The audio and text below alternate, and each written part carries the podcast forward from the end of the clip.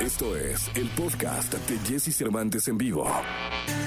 La tecnología, tecnología, sus avances, gadgets, lo más novedoso.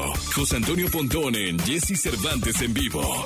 Perdóname, mi amor, ser tan guapo. Así recibimos al querido José Antonio Pontón, 8 de la mañana, 42.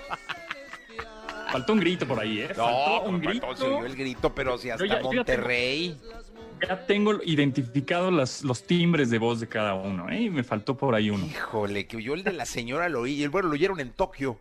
Creo que allá Beto Lati lo, lo, lo, lo, des- lo des- lo desmañanó al querido Beto Lati. Este.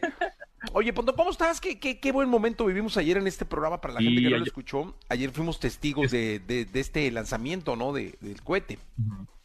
Sí, estuvo sensacional. Justo nos tocó en vivo el 5, 4, 3 Ignition. Y ya sale el, el cohete este, que fue una duración de 11 minutos el viaje, en donde salieron estos cuatro personalidades, pues ya regresaron y todos los medios los entrevistaron y cómo les fue y qué padrísimo y no sé qué. Y bueno, realmente esto es lo que va a suceder más adelante. Vamos a ver estos lanzamientos de cohetes y aviones supersónicos cada vez más normales de, ah, otro compadre se va al espacio, ah, ok, Ya, ya se, se- nos va a ir como muy normal, aunque pues nunca hay ¿no? De lo que estamos viviendo, de lo que está sucediendo con toda esta tecnología que tenemos este, alrededor nuestro, ¿no? Desde el teléfono que tenemos en nuestras manos, o sea, ¿quién iba a imaginar hace 15 años, ¿eh? Ni siquiera tantos, 15, este, que tuviéramos este, todas estas aplicaciones y movilidad y que si pides un, un coche y te llega y pides comida y te llega, ¿no? Es la app generation. Oye, dime una cosa, Pontón, ¿quién será el primer? Porque digo, sí, sí hemos llegado a tener a un mexicano en, en- en la lista de los cinco hombres más ricos del mundo. De hecho, hemos tenido al mexicano en primer lugar como el hombre más rico del mundo. Eh, sí hay muchísimos mexicanos metidos, por ejemplo, en la lista de los 50, puede ser. Eh, no Así es. muchísimos, pero sí, debe haber varios. ¿Quién será el primer mexicano que vaya al espacio?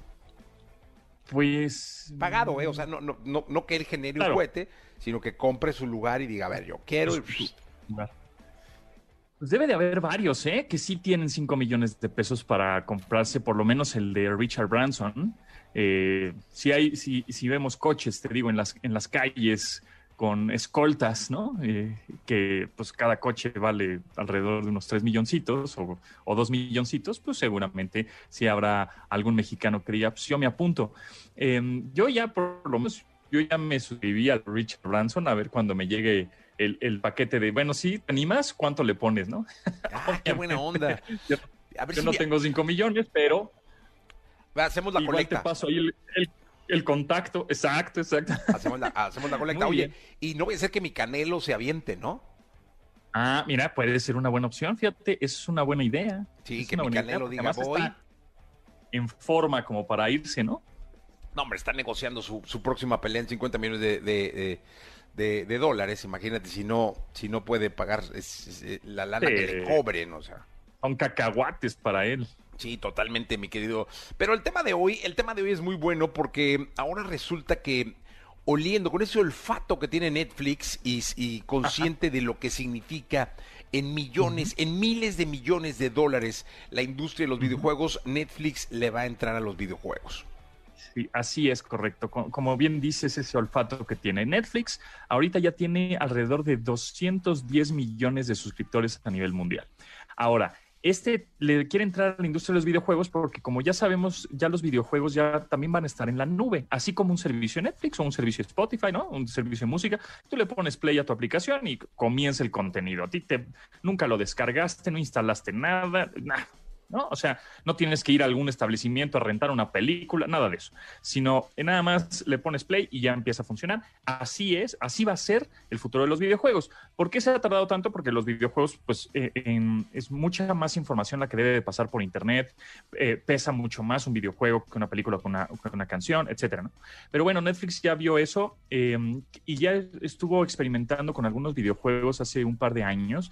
Por ejemplo, con el videojuego de Stranger Things, esta serie bueno, original de la plataforma, en la cual pues em, el videojuego estaba disponible para todas las consolas, PC, para Mac, para Android, para iOS, para todos, ¿no? Pero entonces yo me imagino, aquí es suposición mía, que ese videojuego va a ser de los primeros en que te ofrezca la plataforma sin pagar extra. O sea, tú estás pagando tu suscripción mensual este, y te va a empezar a brindar este tipo de videojuegos sencillos, como que eh, fáciles, más familiares, más que todo mundo le agarre la onda. Así tipo la viborita o el trizo, o justo este de Stranger Things que es como muy mucho más sencillo con un estilo 8 bits que no pesa tanto para la transferencia. Entonces, evidentemente eso nos llega a pensar que pues va a ser ahora la competencia de PlayStation y de Xbox, ¿no? Por ejemplo, porque Xbox también ya tiene su servicio de, de, suscripción mensual en donde puedes tener muchísimos videojuegos a la carta. Entonces, pues esto se va a poner buenazo porque pues Netflix teniendo, repito, casi 210 millones de suscriptores, pues que tienen, que, que, que, jueguen algún videojuego que esté en la plataforma, pues eso les conviene. Y más sabemos y tenemos que entender que las plataformas lo que quieren es que tú como usuario pases el mayor tiempo posible en la plataforma. O sea, TikTok, ¿cuánto pasas? Ah, no, pues este, 30 eh, minutos diarios, ¿no? Por ejemplo. Ah, pues en Netflix pasas tres horas por las series y películas. Bueno, pues ahora pasas cuatro horas porque ya te pusimos el videojuego y eso se traduce en más ventas de patrocinios y etcétera, ¿no? Sí, la verdad es que sí, esto del TikTok es adictivísimo, pero yo imagino que también Netflix entrando a los videojuegos va a ser adictivo en torno a los gamers, que pues ahí van a encontrar una plataforma para jugar y con su suscripción de los, que creo que son 99 pesos, 199 pesos, no sé cuánto es, este... vas a poder jugar y jugar y no solo ver. Y yo creo que lo que van a ir haciendo esas plataformas, mi querido Pontón, es cubrir el 360 de entretenimiento para que no te salgas de ahí, ¿no?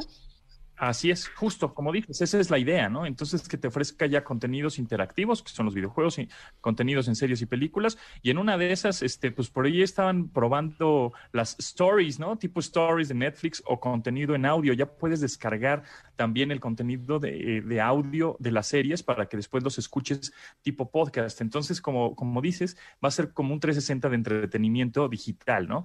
Entonces, eso se, se va a poner, se va a poner bueno. Y también cuando dices, nah, pues los gamers hardcore. No, eso que Netflix, no te preocupes, gamer hardcore, tú tienes tu PC, tus plataformas y tus videojuegos hardcore, no pasa nada, esos van a seguir existiendo, pásala muy bien, ¿no?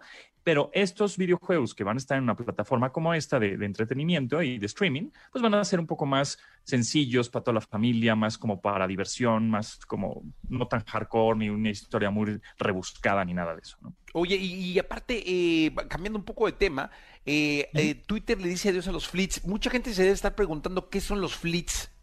Exacto, pues justamente por eso le dio ya gran a la, gran este, a los tweet, a los que los fleets eh, son las stories, pero de Twitter.